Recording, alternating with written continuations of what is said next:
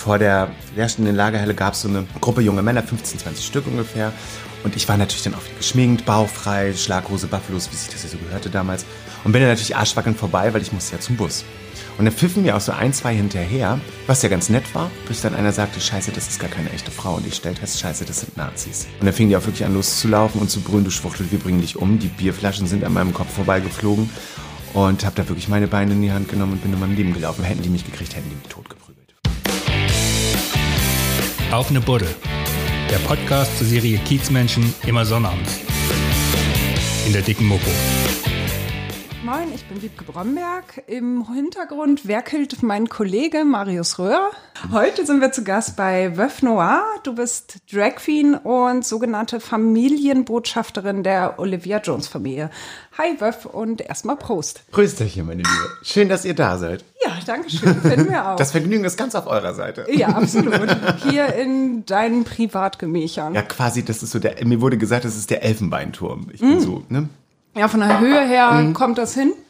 Wir mussten ziemlich weit hochlaufen. Ja, vierter Stock. Aber es ist halt großartig, eine Dachgeschosswohnung zu haben, weil dir dann keiner auf den Kopf rumtanzt, ne? Somit tanze ich den Leuten auf den Kopf rum. Und Ja, die sind Sack. begeistert, also, oder? Wahnsinnig. Also bisher hat sich noch keiner beschwert. Das ist das Schöne hier an dieser Wohnung. Hier kann ich halt auch laut Musik hören, was mir ganz doll wichtig ist. Ich brauche immer Musik und immer laut. Und hier beschwert sich aber keiner. Gut, wir wohnen hier auch direkt an der Reeperbahn. Also wer soll sich hier beschweren? Die trauen sich nicht. Die Nee, sehen nee. dich und denken, um Ja, Gottes genau, Willen, Gottes Willen. Hilfe. Nein, mit der legen wir uns lieber nicht an. Genau, die ist uns zu hardcore. Also ich bin ja ein bisschen enttäuscht gewesen über deine Begrüßung, weil ich folge dir ja seit Wochen auf Instagram. Ja. Ich kenne dich ja eigentlich schon, also eigentlich sind wir beide. Ja, ja, eigentlich ne? sind wir also, voll äh, cis und so. Hm. Ja, ich sehe dich morgens dem Aufstehen. ich weiß, wann dein Kühlschrank leer ist, eigentlich immer. Äh, Ja, wann du keine war jetzt- Zigaretten mehr hast. ich war das jetzt gerade einkaufen auf. gewesen. Echt? Hm, ich habe es tatsächlich mal geschafft. Irgendwie gefühlt nach drei Wochen war ich endlich mal wieder einkaufen. Doch, habe ich gesehen. Tomaten und so, ne? Ja, ja, so ein Scheiß halt. Ne? Ja, ja, so ein Also nichts, Scheiß- was man groß kochen muss. Ja, aber ich bin ein bisschen enttäuscht, weil du hast mich, glaube ich, mit Hallo oder so begrüßt. Ach so, ich also, hab du leider begrüßt nicht- Mich, ich hab- du begrüßt mich jeden Tag anders auf Instagram. Ja, ich, du mich bitte noch ich war noch vorhin ein bisschen im Stress. Okay, dann Ja. sage ich es halt nochmal. Romantik, ihr Fotzen und Hallöchen, ihr Pornopeitschen. Schön, dass ihr da seid. Ja, danke schön. Sehr nett. genau Obwohl so das schön war jetzt auch gelogen. Aber egal. Also du bist ja schon sehr aktiv auf Instagram. Ist dir das nicht manchmal zu nah?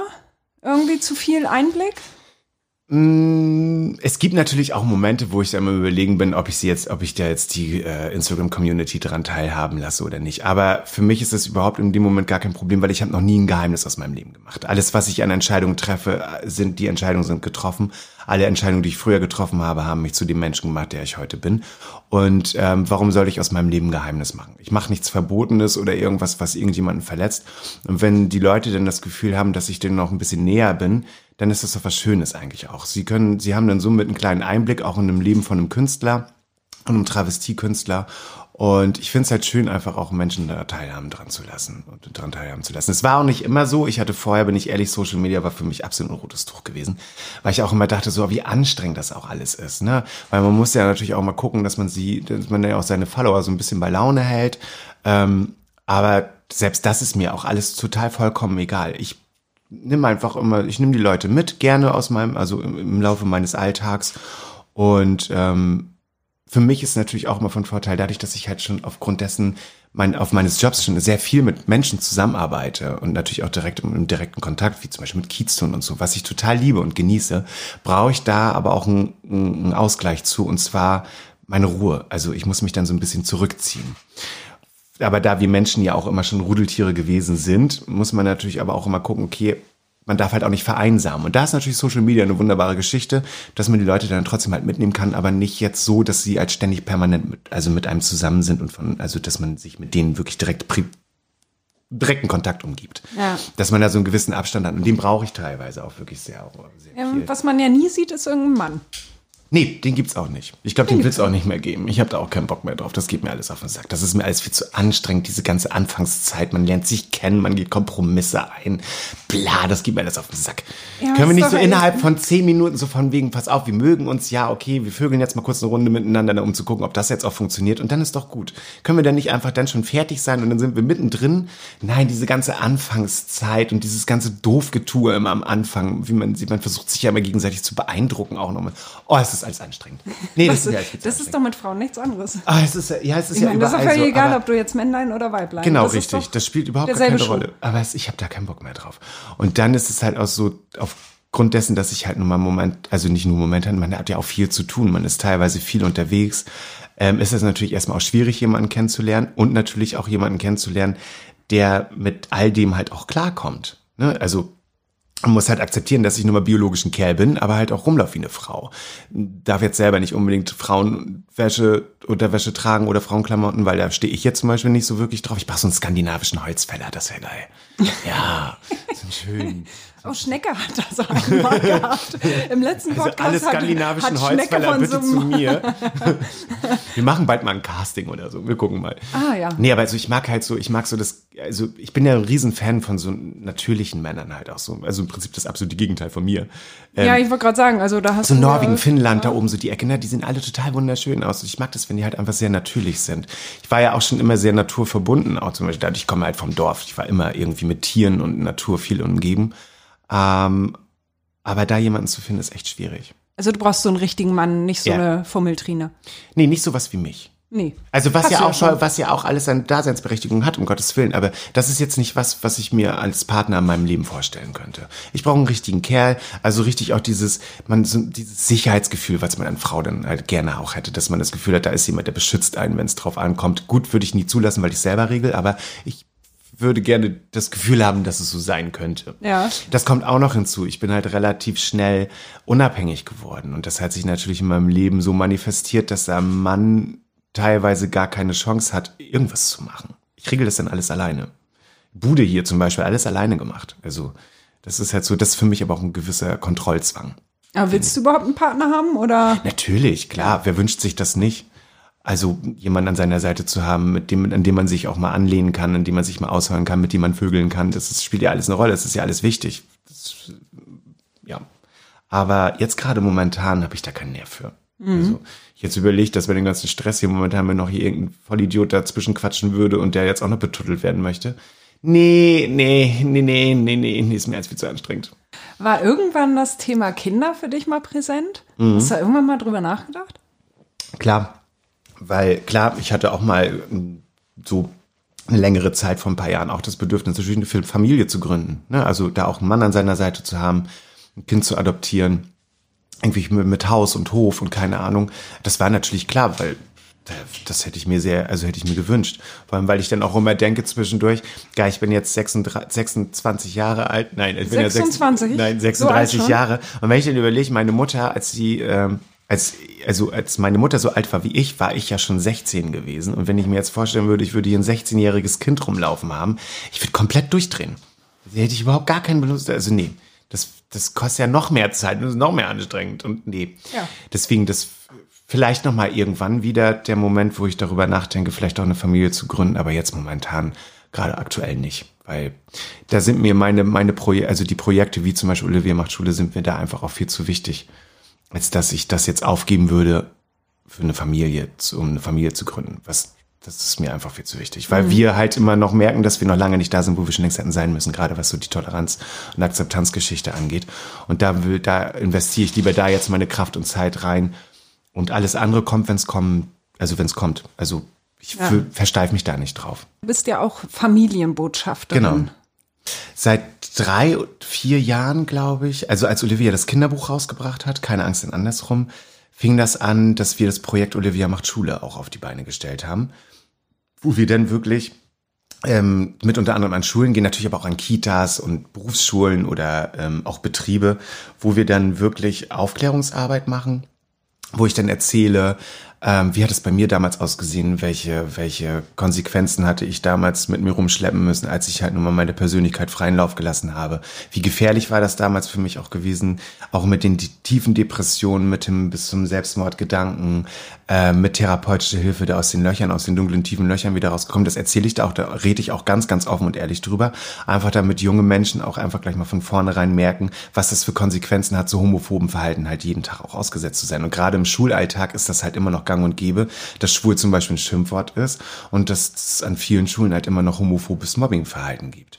Und da einfach den jungen Menschen die Konsequenzen äh, mal aufzuklären und beziehungsweise aufzuzeigen, öffnet vielen halt auch die Augen und dann verstehen sie es halt auch, was sie dann teilweise damit anrichten. Dann aber auch im Umkehrschluss aber auch Mutmacher zu sein für die jungen Menschen, die zum Beispiel sich nicht trauen, sich zu outen dann den halt auch wirklich äh, ans Herz zu legen, redet mit äh, jemanden. Es gibt Vertrauenslehrer, es gibt verschiedene Communities, in die man sich einschalten kann. Holt euch Mut, holt euch Rückenwind und wenn es erstmal nur die beste Freundin ist, aber es ist wichtig, darüber zu reden und da halt, wie gesagt, Mutmacher zu sein für die jungen Menschen, die sich vielleicht nicht trauen, sich zu outen. Und natürlich auch so ein bisschen Geschichtliches, wie zum Beispiel mit dem Paragraphen 175, den wir bis 1994 hatten, wo ja Homosexualität strafbar war. Mit den Anfängen des Christentums, wo das ja anfing mit so homophoben Drecksverhalten.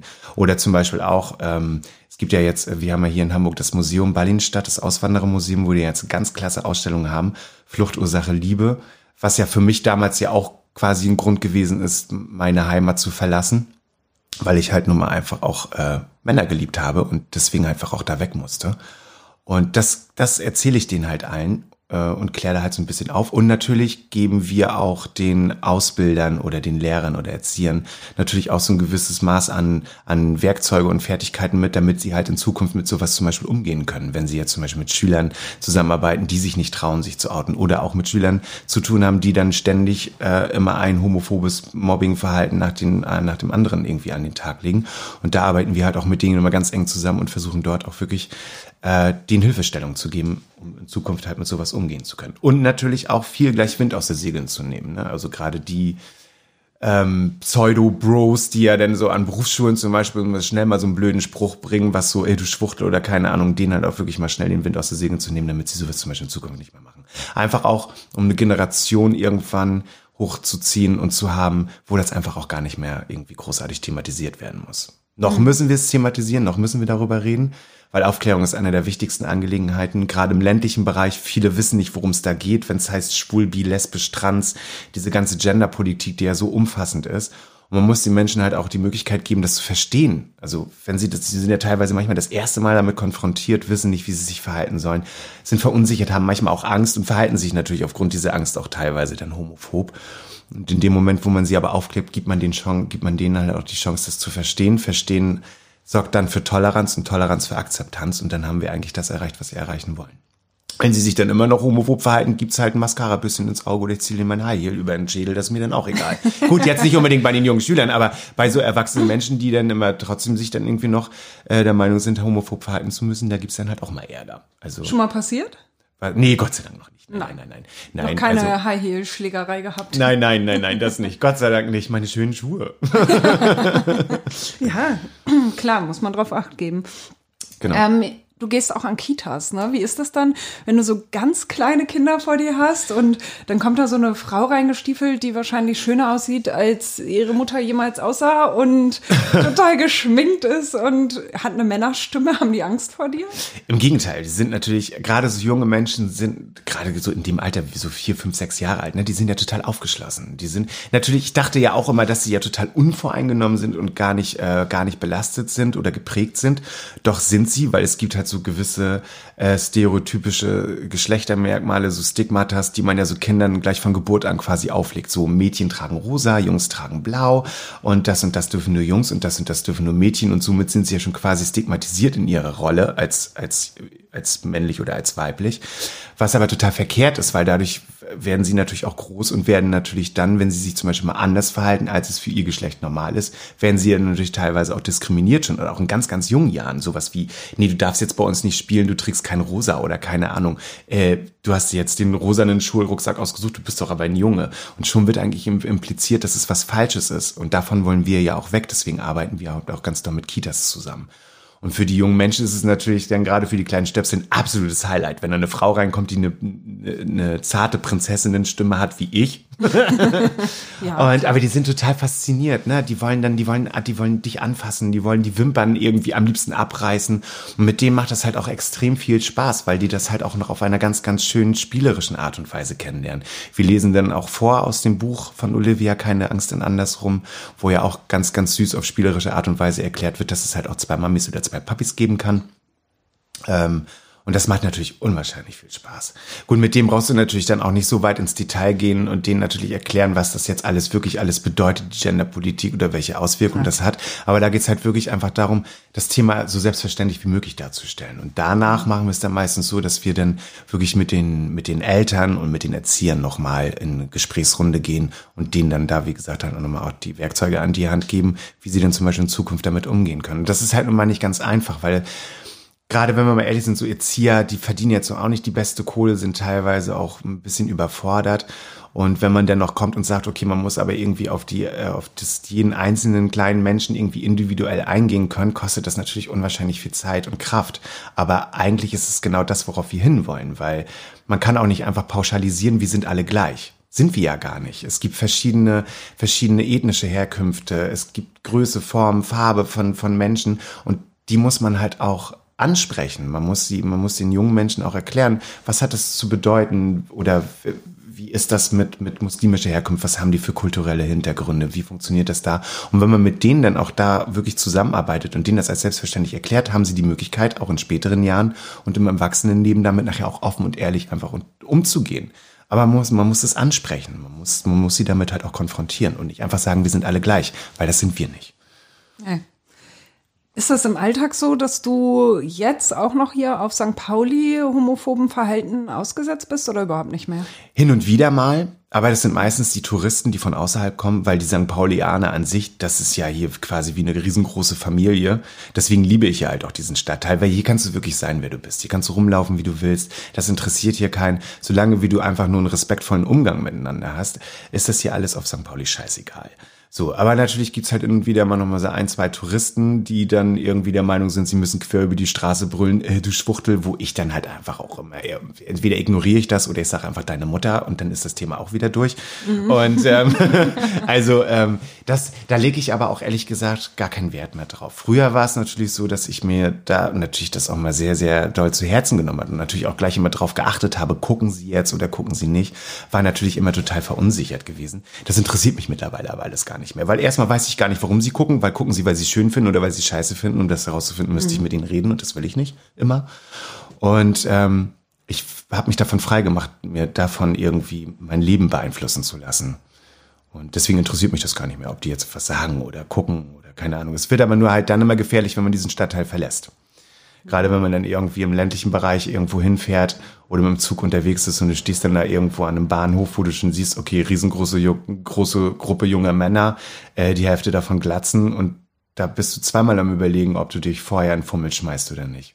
Was mich dann aber natürlich wieder tierisch hart ankotzt, weil einerseits würde ich es halt gerne machen, weil es Teil meiner Persönlichkeit ist. Andererseits muss ich aber mich und mein Leben schützen.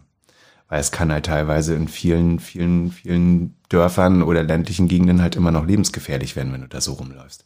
Und das ärgert mich dann wieder, weil ich dann einfach, weil da andere darüber entscheiden, wie ich mein Leben zu leben habe. Okay, da schmeißt du dich dann nicht in Fummel. Ja, es kommt halt drauf an, ne? wenn ich halt weiß, okay, das ist eine ländliche Gegend, wo ich ganz genau weiß, okay, die haben da jetzt zum Beispiel auch momentan viel mit der AfD oder mit irgendwelchen Nazis zu tun, halte ich mich dann natürlich ein bisschen zurück, einfach auch um mich zu schützen. Mhm. Muss ich. Ja. Weil es bringt halt nichts, wenn ich da irgendwann zusammengeschlagen oder zusammengeprügelt in der Ecke liege, weil die damit ein Problem haben. Und dann halt ich, muss ich mich natürlich dementsprechend dezent zurückhalten. Deswegen ist halt diese Aufklärungsarbeit so unwahrscheinlich wichtig, damit allen Menschen mal die Augen so ein bisschen geöffnet wird. Ja. Hast du solche Erfahrungen früher gemacht? Hast du irgendwie körperliche Gewalt da mal erfahren? Mhm. Entschuldigung, ich trinke gerade. Ähm, nein. Kein Problem. Gott sei Dank konnte ich bisher immer schneller laufen als Sie. Aber natürlich klar, in so jungen Jahren, gerade Schule und so, da wurde ich halt natürlich auch mal irgendwo äh, an die Wand gedrückt und irgendwie beleidigt und ins Gesicht geschlagen. Klar, kenne ich auch. Aber die schlimmste Situation, das war damals, also das war wirklich echt gefährlich. Da habe ich eine gute Freundin von mir besucht man musste dann los zum Bus und die hat in so einem Neubau-Block gewohnt und davor war so eine leerstehende Lagerhalle gewesen. Da waren die ganzen Skater drin, die haben sich da irgendwie köstlich äh, amüsiert. Und vor der leerstehenden Lagerhalle gab es so eine Gruppe junge Männer, 15, 20 Stück ungefähr. Und ich war natürlich dann auch wieder geschminkt, bauchfrei, Schlaghose, Buffalos, wie sich das hier so gehörte damals. Und bin dann natürlich arschwackelnd vorbei, weil ich musste ja zum Bus. Und dann pfiffen mir auch so ein, zwei hinterher, was ja ganz nett war. Und bis dann einer sagte, scheiße, das ist gar keine echte Frau. Und ich stellte fest, scheiße, das sind Nazis. Und dann fing die auch wirklich an loszulaufen und zu brüllen, du Schwuchtel, wir bringen dich um. Die Bierflaschen sind an meinem Kopf vorbeigeflogen. Und habe da wirklich meine Beine in die Hand genommen und bin in meinem Leben gelaufen. Ich hatte nur Glück, dass der Bus schon da stand, der Busfahrer so nett war, die Tür aufzumachen, weil ich glaube, hätten die mich gekriegt, hätten die mich totgeprügelt, weil die waren mega aggressiv und mega hardcore drauf gewesen und davon gab es natürlich mehr als eine Situation. Das war das, was natürlich dann in so jungen Jahren einen immer wieder zurückgeworfen hat und wo man dann auch immer überlegt hat, was mache ich denn jetzt eigentlich? Also passe ich mich dem 0815 Standard an, den alle von mir erwarten, einfach nur meine Ruhe zu haben, bin dann aber totunglücklich, weil ich einfach meine Persönlichkeit nicht frei entfalten kann. Oder lebe ich mich halt aus und riskiere es halt aufs Maul zu bekommen. Und ich habe mich dann immer wieder fürs Zweite entschieden, weil ich niemanden irgendwie die Möglichkeit geben wollte, über mein Leben zu entscheiden. Was ja Leute teilweise immer noch heute machen, aufgrund von Selbstschutz. Aber dadurch war ich natürlich viel homophoben Verhalten ausgesetzt. Aber es ist Gott sei Dank nie so wirklich passiert, dass ich wirklich schwer verletzt da irgendwie irgendwelchen Situationen ausgesetzt war. Da konnte ich Gott sei Dank immer noch schneller laufen als die. Das war ganz nett. Auch mit hohen Schuhen. Sehr gut. Ja, das Profi man, halt, ne? Das also, sieht man dann ja auch, ne? genau. ähm, wie haben deine Eltern darauf reagiert? Das war natürlich, ist es klar, für Eltern ist es natürlich am Anfang auch immer so ein kleines äh, Problemchen, wo sie dann immer anfangen zu schlucken, weil natürlich sie auch damit irgendwie lernen müssen, erstmal umzugehen. Viele Eltern freuen sich dann natürlich zum Beispiel sowas auch wie auf Enkelkinder und und und gibt's Klar. bei mir natürlich nicht. Aber bei mir war das relativ human gewesen. Meine Mutter hat dann irgendwann gesagt, ja, okay, das haben wir uns schon immer irgendwie gedacht. Mein Vater war dann da nachher auch relativ offen und jetzt steht da meine Familie auch voll hinter mir. Also das ist also vollkommen entspannt. Wo mich eher ein Problem mit hatte, war damals mein Freundeskreis gewesen. Die hatten da halt wirklich eher Probleme mit gehabt. Gerade die Jungs, die da, die wir in unserer Clique hatten, die waren dann da eher so ein bisschen auf Distanz, weil die halt natürlich auch nicht wussten, wie sie damit umgehen sollen. Na klar, da heißt, da ist jemand schwul und dann haben die natürlich gleich Angst, dass du die mit einem nackten Arsch ins Gesicht springst. Wo wir ja auch immer sagen, nee, nicht jeder, nicht jeder Penisträger ist gleich interessant, weil wir haben ja auch Geschmack und suchen uns natürlich auch denjenigen aus und nicht jeder ist gleich sympathisch. Was machst du denn noch? Weil du machst ja nicht nur Olivia macht Schule und ähm, deine Kieztouren machst du ja regelmäßig auch. Genau, Ne? richtig. Wie oft bist du da unterwegs? Also Hauptbetriebszeit, also ich habe montags eine Kieztour, freitags zwei Kieztouren, samstags zwei Kieztouren, samstags vorher noch Party, Hafenrundfahrt mit Olivia Jones, was auch total geil ist, was richtig viel Spaß macht, weil wir natürlich auf dem Schiff auch immer Halligalli Drecksau Party ordentlich gemacht haben. Und dann gibt's sonntags noch einen ungeschminkt Spaziergang, den Sonntagsspaziergang, wo ich mich ungeschminkt zeige und auch den Stadtteil ungeschminkt zeige, weil klar, wenn tagsüber hier das große Putzlicht von oben an ist, sieht der Stadtteil natürlich nochmal ganz anders aus, als wenn abends die ganzen anderen Lichter alle angehen. Und natürlich machen wir auch Bildungskieztouren für Schulklassen, damit, also gerade dann auch in Kombination wieder mit dem ungeschminkt, weil wir einfach auch Schulklassen die Möglichkeit geben würden, Kiez kennenzulernen. Und ähm, abends ist es ja dann immer ein bisschen schlecht, weil ab 18 und so kommen sie ja nirgends, kommen wir meistens nirgendwo rein. Und wir haben aber dadurch diese Bildungskieztouren die Möglichkeit, Schülern halt auch den Kiez zu zeigen und dir auch dort wirklich mal am besten mehr Hintergrundinformationen zu geben. Wie hat das wirklich hier damals angefangen? Dass der Ursprung zum Beispiel in der großen Freiheit liegt und gar nicht in der Reeperbahn. Und natürlich dort auch wieder ein bisschen Aufklärungsarbeit machen bei diesem, bei diesen Bildungskieztouren. Und dort auch nochmal so ein bisschen meine Lebensgeschichte erzählen. Auch erzählen, wie bin ich zu Olivia Jones gekommen und welche Probleme ich damals hatte. Wie bist du denn zu Olivia Jones gekommen? Durch ein Casting tatsächlich. Äh, Das war sehr witzig gewesen. Ähm, Mein bester Freund und ich, unsere Wege hatten sich damals getrennt, als wir in Wismar zusammen gewohnt haben und ich dann mit dem Typen zusammengekommen bin und er nicht, haben sich unsere Wege nachher getrennt und wir hatten uns nachher nach einigen Jahren über Facebook zufälligerweise wieder getroffen und dann wollte ich ihn natürlich auch besuchen, weil er war mir ja trotzdem ein wichtiger, ein wichtiger Aspekt in meinem Leben. Es war mein bester Freund gewesen. Und habe ich ihn in Hamburg besucht und für den ersten Hamburg-Besuch, wie sich das natürlich gehört, auf die Reeperbahn, auf die große Freiheit, in die Olivia Jones Bar und habe da wirklich die Party meines Lebens gefeiert. War natürlich auch aufgebrezelt mit High Heels und und und, weil ich war einfach frei an dem Abend, weil ich wusste, ich wusste, mir war klar, wo, wenn nicht hier. Und dann habe ich so geschrien und so gefeiert, dass ich den, dem Servicepersonal da auch so der, dermaßen hart auf den Sack gegangen bin, dass die wirklich gesagt haben, pass auf, du nervst, aber hast du nicht Bock für uns zu arbeiten? und das war wirklich total großartig. Und dann habe ich gesagt, ich so, klar, weil für mich war das sowieso schon ein Zeitpunkt, wo ich wusste, ich muss weg. Ich muss aus, da habe ich in Rostock gewohnt, ich muss da oben weg. Ich muss in eine Großstadt, weil als, als extrovertierte Person werde ich da oben im Norden und im ländlichen Bereich nicht glücklich.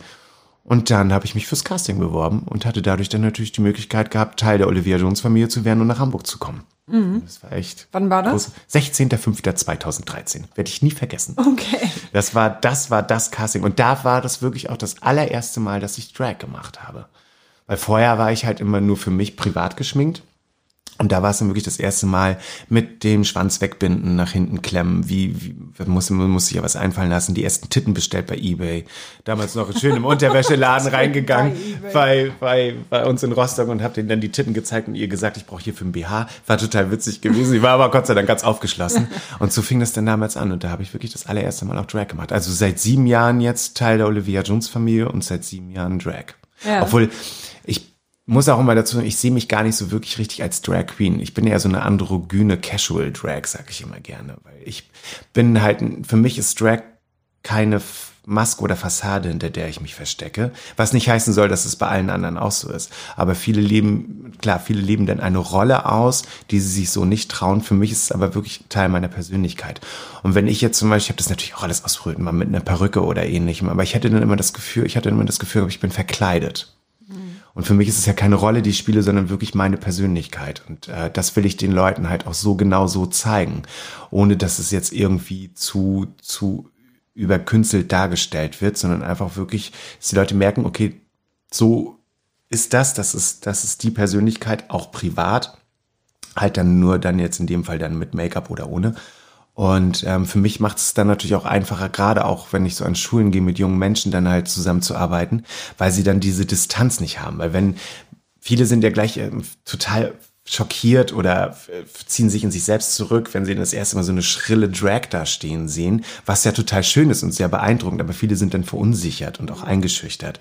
Und dadurch, dass ich halt eher so ein bisschen casual, androgyn da bei der Sache bei bin, kriege ich auch schneller einen Bezug zu den jungen Menschen und kann da wirklich schneller eine, eine private Geschichte auch halt aufbauen, ohne dass sie jetzt erstmal gleich völlig überfordert sind, weil sie gar nicht wissen, oh Gott, was ist das da jetzt auf einmal? Ja. Also das macht es dann natürlich in der, in der Arbeit mit den, mit, auch gerade mit jungen Stöpseln und so macht es natürlich das auch wieder relativ einfach.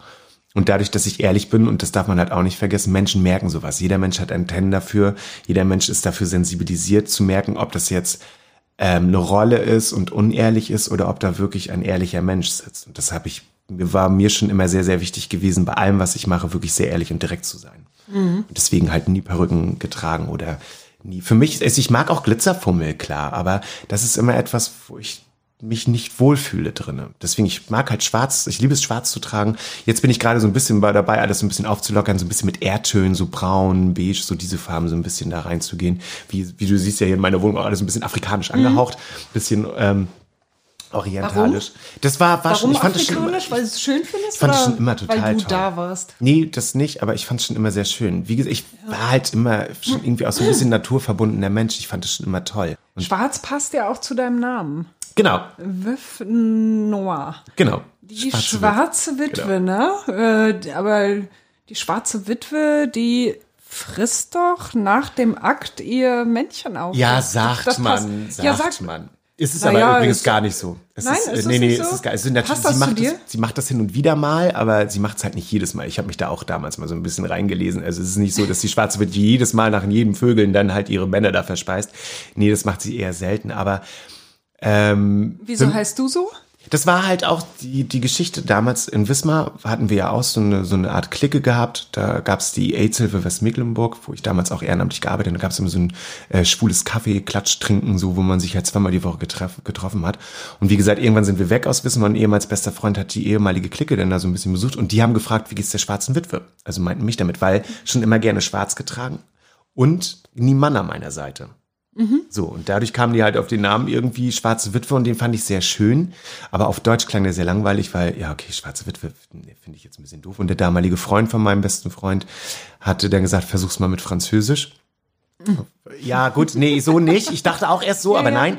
Aber äh, dann haben wir uns das übersetzen lassen, das ist ins Französische Veuve Noir und die fand ich sehr schön vom Klang her. Also es ist mhm. unwahrscheinlich kompliziert. Die meisten wissen gar nicht, wie man den ausspricht oder was da überhaupt geschrieben steht. Das ist eine wilde Kombination an Buchstaben, aber ähm, so ist der Name Veuve Noir entstanden. Ja. Mhm.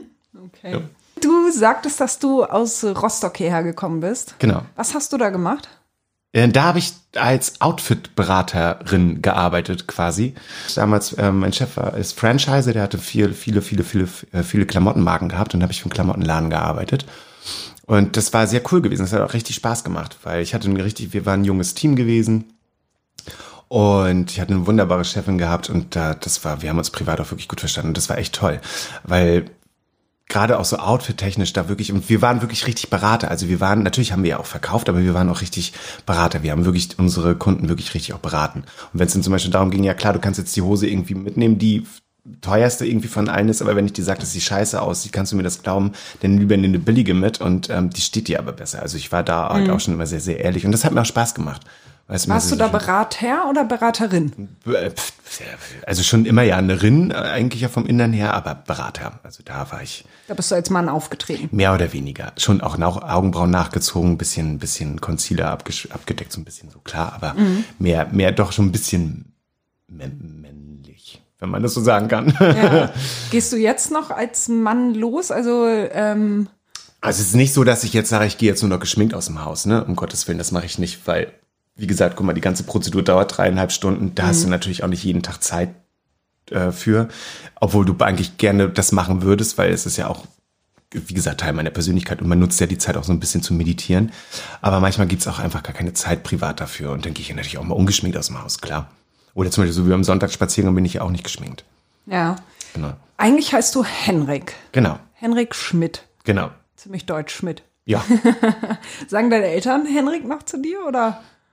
Ja, ja, ja, na klar. Also Ja. die, die sagen jetzt nicht Wöff. Also mittlerweile ist Wöff ja ähm, eigentlich ein Spitzname mehr oder weniger schon geworden. Aber äh, meine, meine Eltern, die nennen mich Henny. Henny. Henny. Aber genau. das ist ja auch geschlechtslos Ja, ja. eigentlich Henny, ne? Genau, richtig. Meine Oma hat immer früher Henne zu mir gesagt. Henne. Das war, oh, meine Oma war auch immer die Einzige, die das machen durfte. Okay. Ja, ja.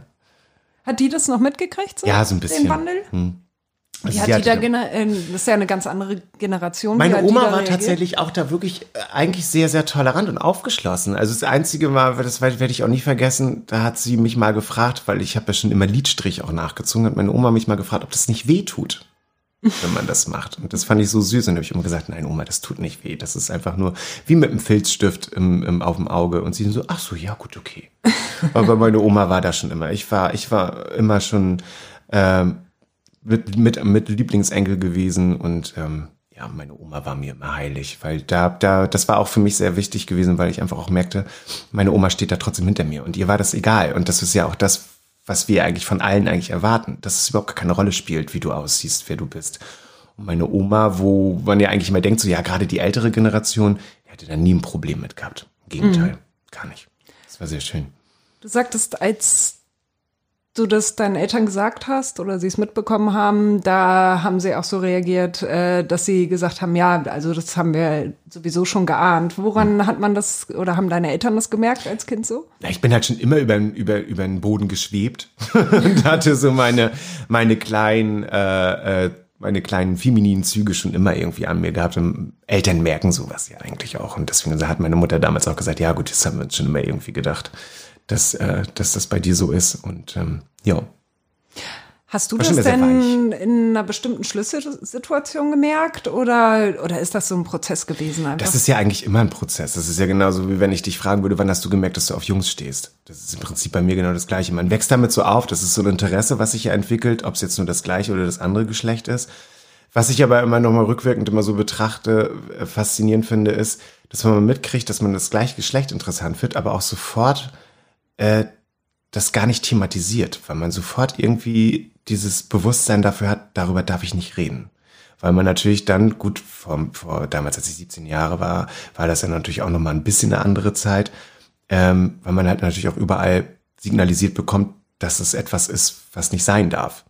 Schwul zu sein oder bi zu sein. Und dann durch Medien und alles Mögliche kriegst du sowas mit oder auch im Umfeld, wenn darüber geredet wird.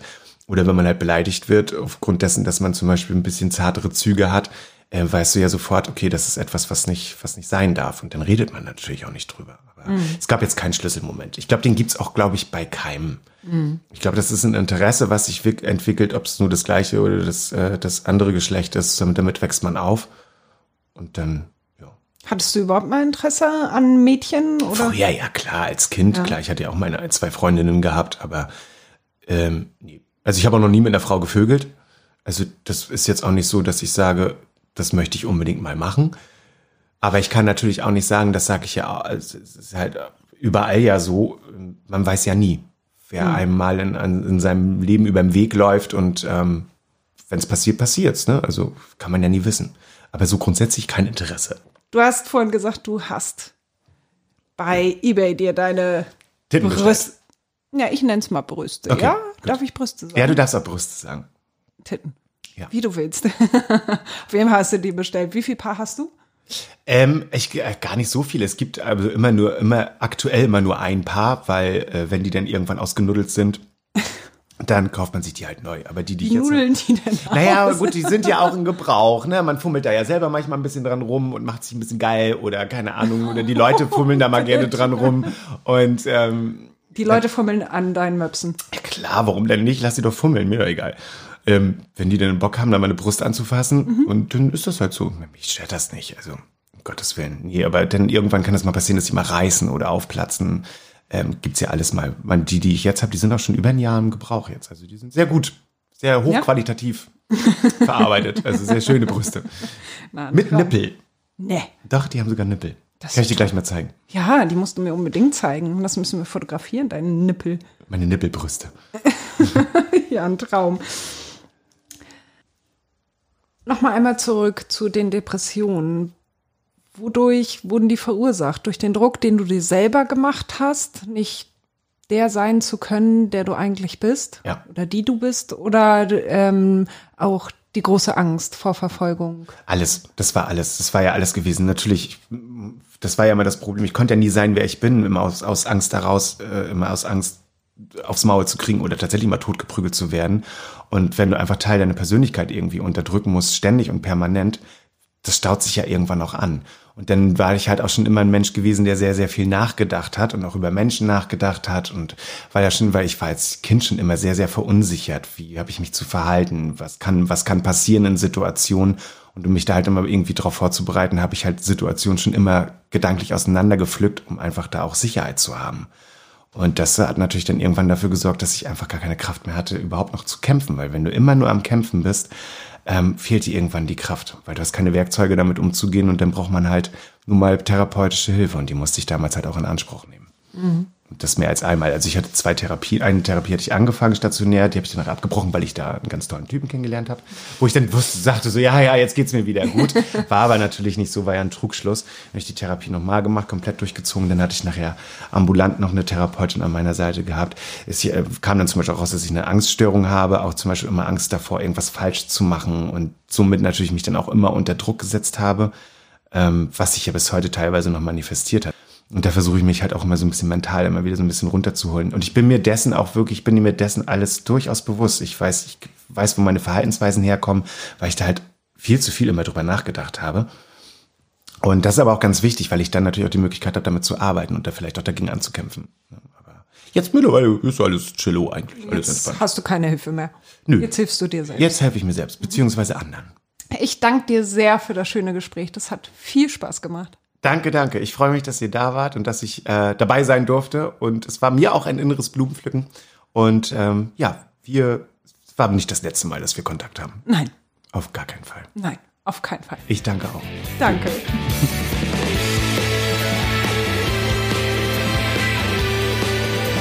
Cut! Jetzt muss ich für diesen Podcast vor allem mir Fragen überlegen und so und das ausarbeiten und mich damit. Ich laber halt mit den Leuten. Ich habe das vorher noch. Ja, aber das ist Jetzt halt. kackst sie doch nicht so an, mein Gott, jetzt Ja, lass sie jetzt doch mal. mich Was stimmt denn mit dir mich nicht? Genau, wollte ich gerade sagen, kannst du dich mal hinsetzen und Ja. uns mal schön geschmeidig die Fresse unterhalten? Wir unterhalten uns gerade. Ja, eben. Immer labert der dazwischen, ey. Ehrlich. Kannst du dein Handy mal bitte leise ich glaube, das ist schon stellen? meins. Kannst du dein Handy bitte mal leise stellen? Ah, Stress hier. Könnt ihr eure Handys mal bitte leise stellen? mal aufhören rumzuzicken? Krieg hier. Geht ja gut los. Ja, ehrlich. Wir haben noch nicht mal angefangen. Ja, wirklich, also wirklich, so ein, also nee, ich, wir brechen hier ab. So kann ich nicht arbeiten. Kann ich, nee, ich kann, Die ganze Tagzeit nee. Ich rauch doch noch. Ich kann doch nicht rauchen. Ich rauch doch noch. Du kannst doch wohl rauchen und reden. ja, aber Dann machst du das halt zur Seite. jetzt hört man doch Mein trotzdem Gott, ach, immer dieser Stress. Kann ich jetzt noch rauchen oder kann nicht? ich jetzt mein Bier trinken? Trink doch schon mal was. Das sieht ja keiner. Du trinkst doch nicht Nein, wir mehr. müssen doch an, aber du, anstoßen. aber du, hä? Ja, Ja. ich stoße auch mit dir an, wenn du schon getrunken hast. nee, aber das ist ja dann unhöflich, das macht Kann man liegen. Das ist- Mädchenbier. Ich dachte für uns beiden mich. Ja, doch. Ey. Die besten zwei Minuten haben wir schon. Gut, okay. Gut, dann könnt ihr das ja so komplett reinnehmen. Ja, das nehmen wir rein. Das mache ich natürlich. Jetzt, du kriegst jetzt dein Bier. Ich will jetzt aber auch nicht, dass es hier so dargestellt wird, als hätte ich ein tierisches Alkoholproblem. Also schon ja, aber ich möchte das Ja, jetzt aber du noch mal- möchtest ich nicht so möchte nach es nicht mal außen nochmal tragen, ne? unterstreichen. Also- das ist, äh, Du möchtest anonym saufen. ja, ja, genau, ja. Okay. ja, kein Problem. du, also eigentlich trinkst du ja nichts. Ich bin ja eigentlich Berufsalkoholikerin. Bist du tatsächlich Alkoholikerin oder Alkoholiker? Weil die Frage habe ich mir gestellt. Ich habe nämlich einen Artikel über dich gelesen und da stand mal sie und mal er drin. Der Im Grunde Autor genommen ist konnte das, sich nicht entscheiden. das ist auch total egal. Eigentlich im Prinzip spielt das Geschlecht bei mir überhaupt gar keine Rolle. Also jetzt die Spezifizierung und das zu benennen. Also ich bin, ich bin eine heterosexuelle Frau im Körper eines Mannes, möchte an dem Körper nichts dran ändern, mache aber trotzdem das Beste daraus. Aber deswegen ist halt eher sie, ist mir eigentlich egal. In der Regel, denn schon doch, wenn ich es mir aussuchen darf, dann sie, weil ich sehe mich halt eigentlich mehr als Frau. Ich bin auch manchmal schlimmer als jede Frau. Aber ähm, nee, im Grunde genommen ist mir das total egal. Es ist nur, Aber dein Körper ist der Körper eines Mannes. das, ja. Also, Ja. wenn man das so sehen darf. Du, äh, weißt du, ich sehe nichts. Nee, nee, also nein, das, also, Wenn man das so sehen darf, dann darf man das sehen. nein, darf man nicht sehen, das kostet Geld. Ah, Ach so, nee. Ich nee, nee, also im Grunde genommen ist mir das eigentlich total egal, weil das, das definiert mich ja als Mensch nicht.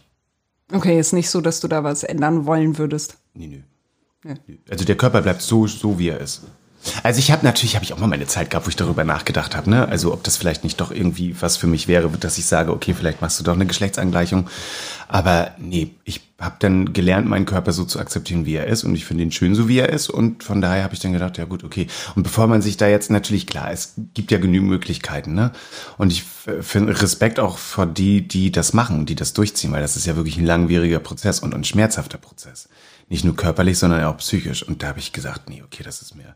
Also so, so schlimm ist es denn bei mir doch nicht, dass ich sage, ich bin im ich bin ja nicht im falschen Körper. Es ist vielleicht nicht unbedingt der passende Körper, aber es ist nicht der falsche Körper. Also von daher lasse ich den so, wie er ist. Ja. Gut, mal ein bisschen Botox hier und da, aber ansonsten bleibt es halt alles, alles Natur. ja, also fast alles. genau, also ja. Nur die drei Kilo Schminke. Die, Das ist auch Natur. nur die Wimpern sind nicht echt. Ach so. Ja, ja, der Rest ist Natur. Also ich meine Augen. Naturschminke oder? Ja, ja, genau. Na, pf, Öko. Nein, auf gar keinen Fall. Geil. Ja, ich habe schon viel Scheiße ausprobiert, echt ganz, ganz viel. Und bis ich dann irgendwann mal das Passende gefunden habe, dann war fertig. Ja? Und dann brauchst du Stunden zum Schminken. Ja, also die komplette Prozedur mit allem drum und dran, also wirklich mit Zähneputzen, Duschen, Rasieren, Masturbieren, einrauchen, Haare machen, schminken, fertig, los. Also wirklich mit allem drum und dran sind das ungefähr wirklich so drei, dreieinhalb Stunden. Ja. Ja, und ich fange dann mal, plane dann immer noch eine halbe Stunde extra mal gerne mit ein, falls dann doch noch mal was schief läuft, weil es kann ja immer mal, das habe ich alles schon gehabt. Dann Was läuft denn da krümelst du dir irgendwie, weil du scheiß Lidschatten schon wieder gebrochen ist, krümelst du dir das halbe Gesicht voll und dieser schwarze Lidschatten ist ein riesen Arschloch. Weil wenn du den irgendwo auf dem Gesicht hast und nicht sofort wegpustest, dann verschmierst du den und dann ist das ganze Make-up ruiniert. Und da gab es schon wirklich Momente, wo ich echt nochmal von vorne anfangen musste. Kriegst du das heulen. Der, also nee, aber ich trete dann auch gerne mal so Sachen von der Wände oder keine Ahnung, weil ich dann halt hardcore aggressiv werde, weil es dann halt wieder nicht so ist, wie ich es mir vorgestellt habe und so nicht, wie ich es haben will. Und dann muss es perfekt sein. Und das muss perfekt sein, muss immer perfekt sein. Also es ist zwar nicht immer perfekt, aber äh, es muss zumindest der Ansatz zu erkennen sein, dass es perfekt ist. Weißt du vorher schon genau, was du machen willst? Wie, Also was- wenn du dich schminkst, weißt du hab- genau, welche Farben und was Ich habe ja quasi ein Make-up. Also ich habe, also ich wandel mal zwischen goldenen und bronzefarbenen Lidschatten, der glitzert, aber äh, beziehungsweise schimmert. Ansonsten habe ich aber vom Make-up-Stil immer dasselbe. Also von daher, ähm, ich habe natürlich auch viel ausprobiert die letzten Jahre, klar. War auch viel Scheiße dabei. Viel sah es aus, als wäre ich vom Laster überfahren worden und die Reifen hätten mich geschminkt. Aber ähm, man perfektioniert es ja natürlich im Laufe der Jahre und guckt ja dann auch immer sich viel ab bei YouTube und ähnlichen oder bei Kolleginnen und so. Und jetzt mittlerweile seit ungefähr knapp einem Jahr habe ich das Make-up, was ich haben will.